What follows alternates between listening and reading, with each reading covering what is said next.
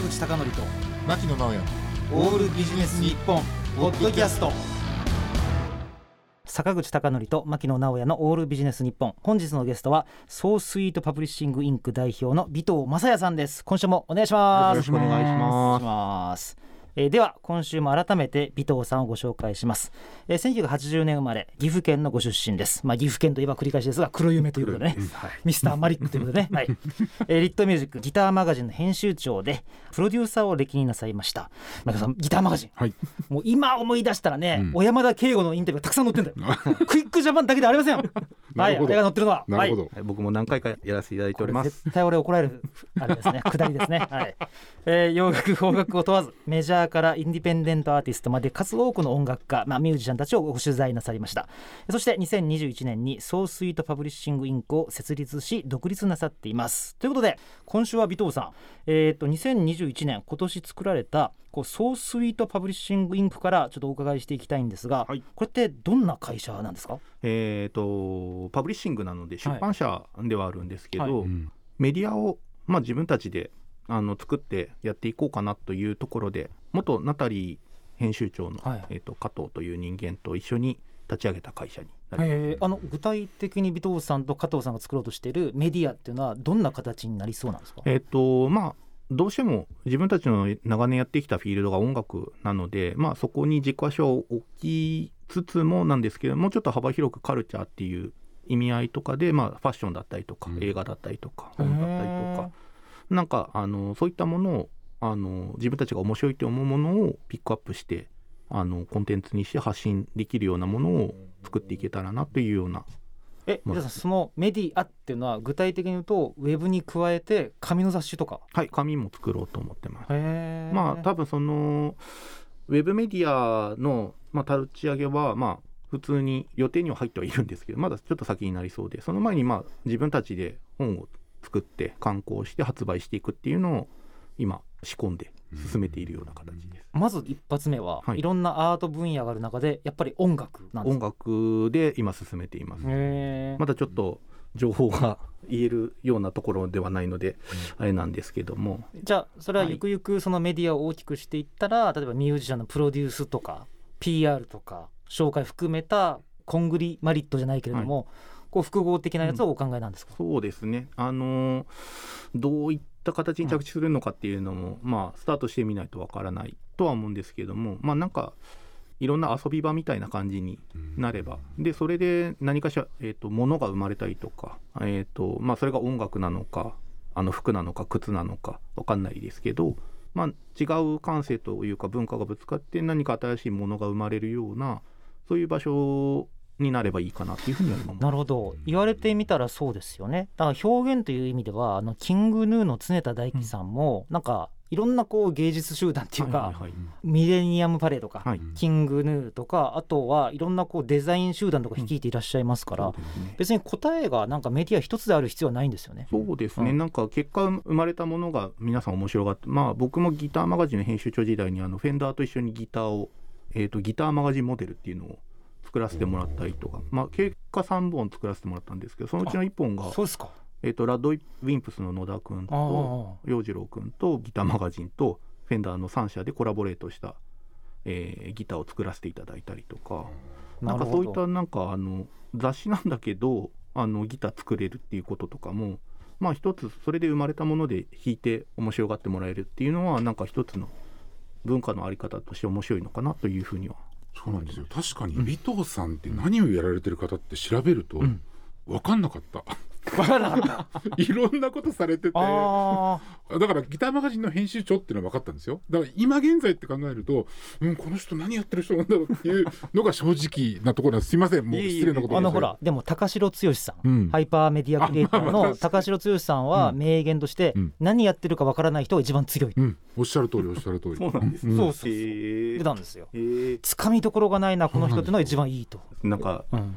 よく飲んでるだけみたいな感じ。だからたたまにこうあの打ち上げとか一緒にライブハウスとかで、うん。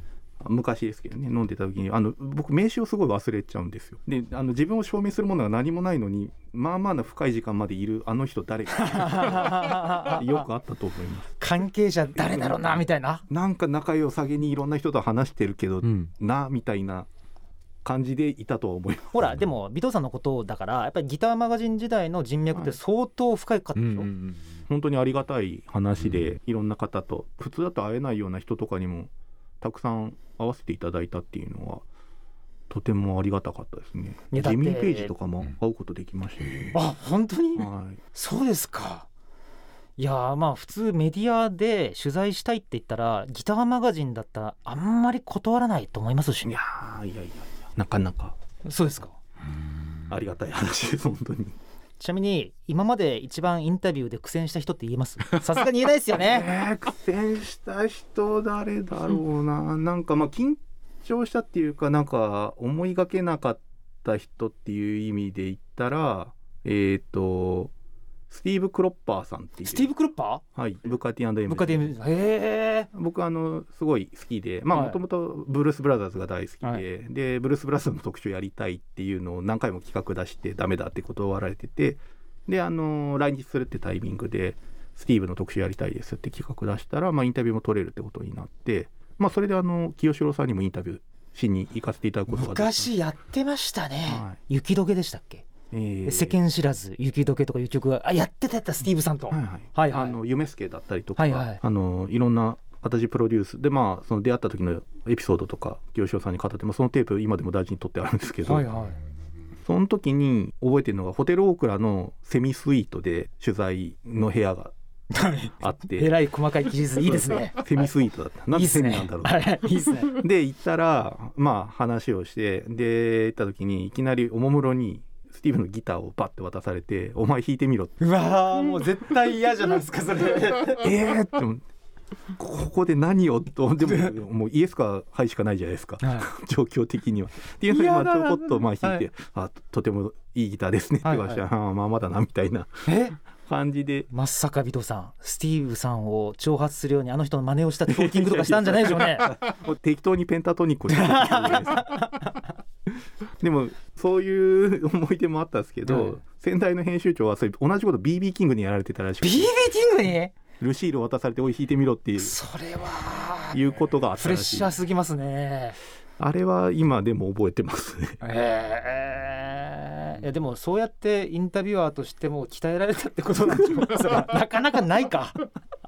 そうですね。なんかあの思いがけない出会いじゃないですけど経験をたくさんさせていただきました。ね、はい、ちなみに尾藤さんがこの「 SOW SWEET PUBLISHING」っていうのを作ろうと思ったきっかけっていうのはどこらにあったんですか、そうですね。あのーまあ仕事を辞めてギターマガジンから離れてじゃあ何をやろうかなっていう時に、まあ、たまたまその一緒に立ち上げるナタリーの加藤っていう人間がもともとはサンレコサウンドレコーディングマガジンにいて、まあ、お互い若い時にペイペイの頃に一緒に働いてたりもしたので、まあ連絡はよく取り合ってたんですけどだったらなんか2人でちょっと面白いメディアでも立ち上げないみたいな話で盛り上がってじゃあ自分たちの遊び場としてそういうところを作ってみようかというところで、じゃあ会社にしようと。まあそれで自分たちのこともやりながらなんですけど今は受託じゃないですか。制作だったり企画提案だったりとか。まあそういったものもあのやりながら滑り出し始めて半年強ぐらいな。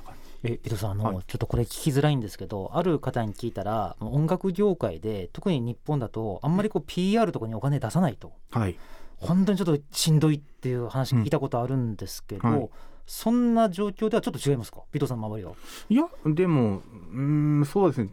出さないっていうよりか多分出し先はもう決まってるっていう感じなんじゃないですか、ね、あそういうことか。多分ある程度もうプロモーションを考えるときに例えば雑誌はここうん。だったりとか、あのラジオとかテレビはここみたいな形で多分決まっていくのが大きいんじゃないかなとは思うんですけど。だそれに対して積極的な企画提案を行われてここでしかできないよってことでお客さんを引っ張ってくるってことをやろうとしてるんですか？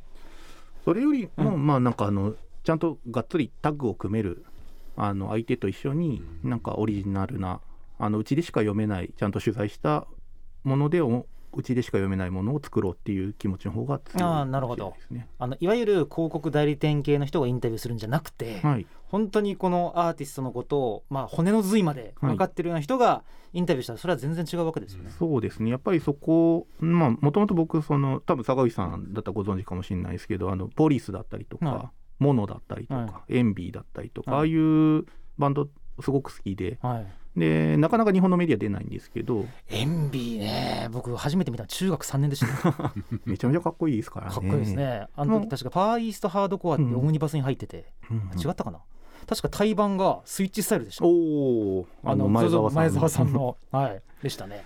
確かあれあれ？ちょっと待ってくださいよ。エンビーのギタリストって、はい。あれ？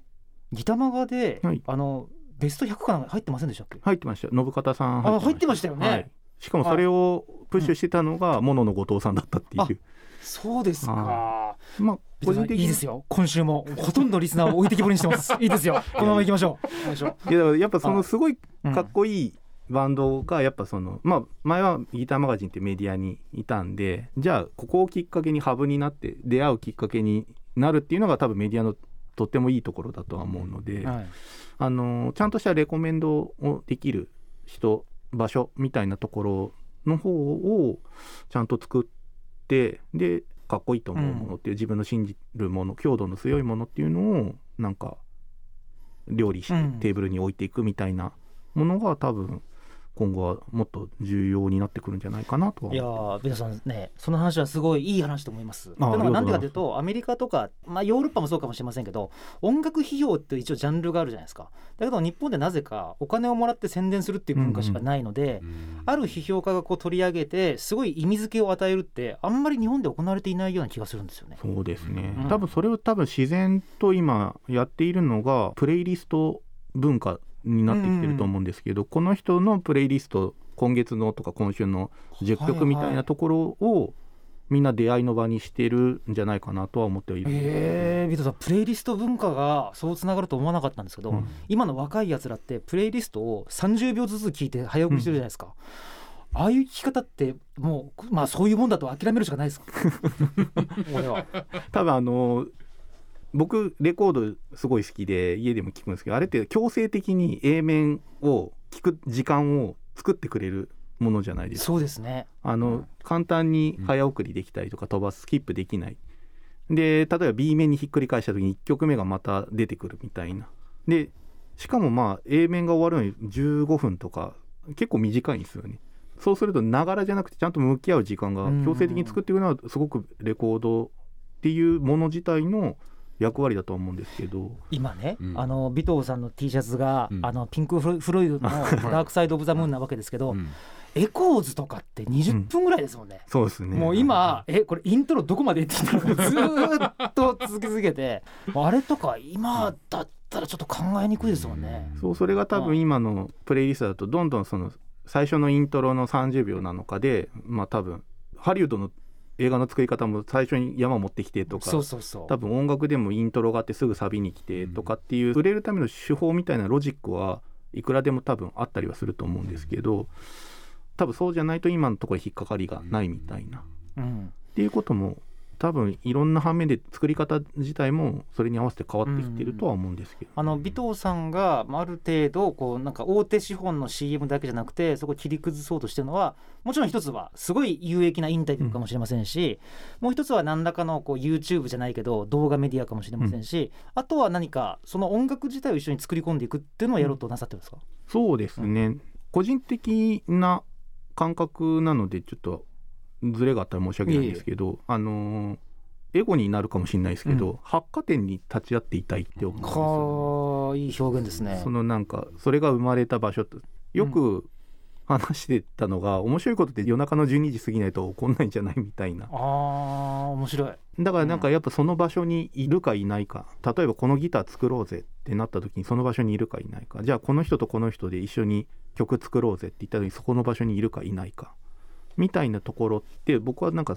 そういう意味ではなんかエゴイスティックかもしれないですけど当事者でいたいっていうよううん。なでそこの中で自分が何ができるのかとかこういうことできるんじゃないとかこういう切り口がどうとかっていうような感じはすごく重要視してたかもしれない。ビトさん質問があります、はい。あの昔からねあの面白いことと赤ちゃんは真夜中にしか生まれないって言葉があるんですけども、今コロナ禍でなかなかこう直接的にアーティストとのこう交流ってできない状況にあるでしょ、はい。それってやっぱり相当マイナスですか？そうですね、うん。多分ライブもそうかもしれませんけどね、もともとその自分一人でそれこそ DW のソフトを使って、うん。あの DTM で一人で曲を作っていって完成させるっていう人もいると思うんですけど、はい。やっぱバンドマジックって昔から言葉があるようにそのこういうお話とかもそうですけど行って帰ってのラリーで思いもよらなかったところにいて結果面白くなるみたいな、予期せぬ方向で着地したけどこれすごいかっこいいじゃんとか面白いじゃんみたいなことはとっても起きづらくなってるのかもしれないですね。多分それがうん。今の時代だとデータのやり取りで同じデータを行ったり来たりさせて曲を例えばギターを入れて戻してリズムが変わってアレンジが変わってまたそれに自分が答えてみたいなうん。制作方法はできてはいると思うんですけど、僕リモートの取材がちょっと苦手なのは同時に話すってことができないっていうそうなんですよね。うん行ってを待ってみたいな。うん。多分その同時にこうわっと話した時に何か生まれるその空気感みたいなのってなんか音楽にもちょっと似てるのかなとはなるほど。思うんですけど。尾藤さんその中でかなり困難な中で一組でも二組でもまあ三つでもいいんですけど、はい。最近気になってるアーティストとかっているんですか？ちょちょっと私は知らないかもしれません、はい。いやいやいや。いやでも家で聴いてるのってなんだろうな、まあまあずっと好きなのはやっぱペトロールズはペトロールズ、はい、はい。ずっと好きで家で聴いてますね、え最近はなかなかチケットも取りづらくなってえきてそうだね。話も聞きますけれども。ちなみにこのなんか尾藤さんの人生の中で台本にあるから聞くわけじゃないんですよ、はいはい。じゃなくてミュージシャン音楽家としては誰が一番影響を受けたんですか、そうですね。僕は、えっと、真島正俊さんとえ？浅井健一さんです。ってことはブルーハーツとブランキー、ブランキー・ジェットシティですね、えー、ちなみにブルーハーツは何枚目まで好きですか？まあ、全部好きです。え全部好きですか、はい。ホワイトアルバムまで、はい。あのパンまで好きです。パンまで好きですか、はい。あれの寄せ寄せえよすいやちょっと今言えない。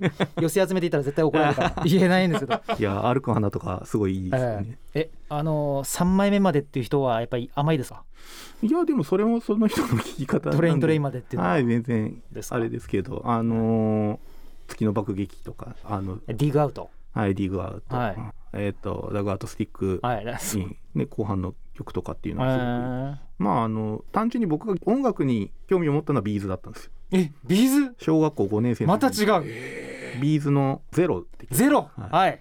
でそれがきっかけでガンズローゼスとか、はい。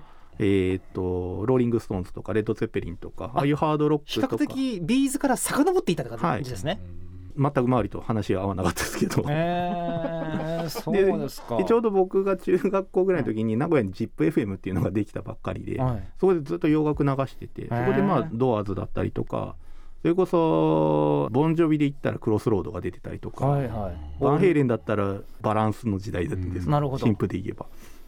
うん。でまあ洋楽も聴いてたんですけどギターをやりたいと思ったきっかけはブルーハーツで自分でバンドやって曲作りたいなって思ったきっかけがブランキー・デとしてだった。ちなみに真島さんも浅井さんもだいぶこうスタイル違いますけれど、はい。両方コピーなさってたんですか？そうですね。あのちょっと真島さんとか浅井さんだったら、まあ、いわゆる日本代表的なギタリストにもよく選ばれますもんね。そうですね。僕もあのギターマガジンでやったあの日本の偉大なギタリスト100っていうので上げなきゃいけないですけど、ん。かっこギターマガジン編集長って肩書き付きで載るわけじゃないですか、はい、やだなとか思いああまりにもメジャーすぎて。いやあの自分がどの口でその人をっていう申し訳ないなと思いつつ、まあ、1位にもさせていただいたのは真島正俊さん。あそうですか。僕ちなみに小学6年生の時の思い出なんですけど「悲しい噂」ってやつのコピーしてたんですよ。あれが難しくて。ああいうねなんか真島さんってちょっと変に誤解されてるとこありますけど、なんかめちゃめちゃうまいですめちゃくちゃうまいですよ、うん。あのソロアルバムとかのアコギ弾くやつとかでも夏の抜け殻でした、はいはい。めちゃくちゃうまいですよ。めちゃめちゃうまいですね。だからちょっとソングライティングもなんか単純なコード進行で誤解してる人いますけど、あれ普通は作れないですもんね、実際。口ずさめるけどうん。弾けないみたいな、そうですね。なんか頭の中では鳴って弾けてるはずなのに、はい、指で追うとちょっと独特な運指になってたりとえか、ー、結構弾いてみることで発見ってありますよ、ね、ありますよね多分。えちなみにビトさんやっぱブルーハーツなんですね。クロマニオンズとかあのあれじゃなくて。あれあれって言っちゃった。ハイドじゃはないくて、い。や全部聞いてますもん、ええ。ずーっと。そうですか、はい。え彼らもあれでしたよね。アナログにすごいこだわりがあるから、はいはい。一回アナログに落とすんですよね。そうです確か音源をね、はい。そうか。今は全部シングルを7インチではい。半年間ぐらい切ってるっていう。ねえそうなんリリース方法でクロマニオンズやられてます。いや私ちなみに真島さんに会ってもまともに話せる自信がないですね。いやうんそれは僕もだからやっぱりあのこういう仕事上編集とかインタビュアーって仕事上あの強制的に同じテーブルについて少なからず同じ目線で話をしなきゃいけないっていう場所に放り込まれるとそうやるしかないみたいな。うんね。それはあの海外のミュージシャンとかでも。だからなんかちょっとでも話の取っかかりがつくようになんか服変えていったりとか。えなんかちょっとブルースああのゲイリー・クラーク・ジュニアって、はいゲリクラクはい。あの対面インタビューまだデビューした直後にあの来日した時に対面インタビューした時にちょっと派手なガラシャツとジャケット着たチェッねクのパンツ履いてったら「いいシャツ着てるね」って言われて。え そうですか。みたいな。でもあのプロモーター経由でギターマガジンっていうのはこういう雑誌だっていうのはちゃんと一応連絡がいってるんでしょ？多分言ってると思います。ええ。はい。多分次はこういう雑誌だよっていうようなので、う一応ちゃんと先に話はします。なるほど。はい。ちなみに尾藤さんあのちょっとこれエンディングっぽくなっていくんですけども、はい。あの今かなりこうコロナ禍とかでライブとかフェスがすごい大変な状況がある中でこれからの音楽業界に期待することとかなんか思うこととかってあります？いや僕なんかが意見を言うのもちょっとおこがましいことではあるんですけど、まあやっぱすごく危機的な状況うん。やっぱりなっているとは感じてて、うん。まあやっぱりその発表する場所だったりとか、まあ、それはライブだったりとか制作だったりとか。でまあやっぱりそれをやるにしてもまあいろんな費用もかかったりはしますしあとはその発表する場所だったりとか。っていうのが本当になくなって多分今までの価値観がすごく強制的に書き換えられてしまっているっていうところででも今そういう状況が煮詰まったからこそ自分たちで考えて例えば自分たちでここのガイドラインを守ってやろうとか、こういう発信の方法だったらどうだろうとか。岡本スってバンドあのこの間取材したんですけどなんかアーティスト写真を多分月に1回ぐらい全部変えてたりとか本当に月に1回ぐらいデジタル配信でシングルをどんどんリリースしてってとうかん。曲だけはどんどんできていくんだけどじゃあそれの発表の場所をどうしようかとか発表方法をどうしようかとかでそれはなんか常々僕も思っててなんかそのものができた後にこれからの時代はなんかサーブの仕方その盛り付け方というか配膳の仕方というか、テーブルへの差し出し方みたいなところがとても重要になってくるんじゃないかな。やっぱりあれですか？レディオヘッドみたいに会員制度で売っていくしかない時代になってくるんですかね？いやーなんかそれも一つの手だと思うんですけど、なんかやっぱ配信だったりとかを見てると個人的にはフロントアクトをつけてほしいなってオープニングアクトじゃないですけどなんかすごく大きなミュージシャンであればたくさんの人の目が触れるところに少しでもうん。面白い若手みたいな海外は結構そういう文化がああるんですよね。それこそ、まあ、古いですけどねあのローリング・ストーンズがデビューしたてのプリンスをあツアーに呼んで。呼んで回ったとか。でその時にプリンスがパフォーマンスしたら、あのすごい観客からやじられてプリンスがしょげて飛行機で帰っちゃうみたいな。あでミック・ジャガーが「お前らプリンスの偉大さを分かってない」ってあ言ったっていうエピソードとかもあったりするんですけどやっぱそういう積極的にやっぱフックアップするような、うん。あのーもの、うん。それはやっぱりさっきおっしゃった、うん。あのキングヌーの常田さんがあのミレニアムパレードでいろんなクリエイターの方と一緒に何かものを作った時に常田さんだけじゃなくてその周辺のものを作ってる人にもやっぱり目がうん。あの行ってでそこのところでまた何か違う文化と混じり合ってじゃあこの人と何かやってみようみたいな広がり方ができると思うんですけどうんなんかツーマンじゃなくてもいいので、なんかフロントアクトをつけてやるっていうのはなんかとても夢があるんじゃないかなっていう。なるほど。あそっか。やっとここであの冒頭の尾藤さんのあの今の現在のお仕事につながってるような感じがするんですけど、うんそれがゆえにボーダレスであはいはいはい。って、もしかしたら可能性ゆえにいろんなこう組み合わせっていう着火点がうん。あり得るかもしれないということなんですね。なるほど。じゃあもしかしたら数年後例えば僕がアパレルの店に行ったら、もしかしたら尾藤さんたちがデザインしたものが載ってるかもしれないし、そこの音楽がさらに尾藤さんがプロデュースした音楽かもしれないし、かもしれないし。でうわ面白いと思ってメディアがあ尾藤さんとこのメディアだったかもしれない、ねそれは逆もまたしかり、ええええありがとうございます。はい。残念ながらお時間になってしまいました、最後に何かですね。尾藤さんの方からリスナーの皆様にメッセージがあればお願いいたします、あありがとうございます。えっと、僭越ながら僕が編集させていただきました、あの、エルレガーデンとナッシングス・カーブド・インストーンのギタリスト、産方慎一さんの、えー一冊丸ごとアーティストブックが、えー産方さんの45歳の誕生日である9月30日に発売されましたので、ぜひお時間あったらチェックいただければと思っております。なるほど。ぜひ私もチェックしたいと思います、はい。では2回にわたってのゲストは尾藤正也さんでした。ありがとうございました。ありがとうございます。坂口孝則と牧野直哉のオールビジネス日本ポッドキャスト。今回はここまで。次回もお楽しみに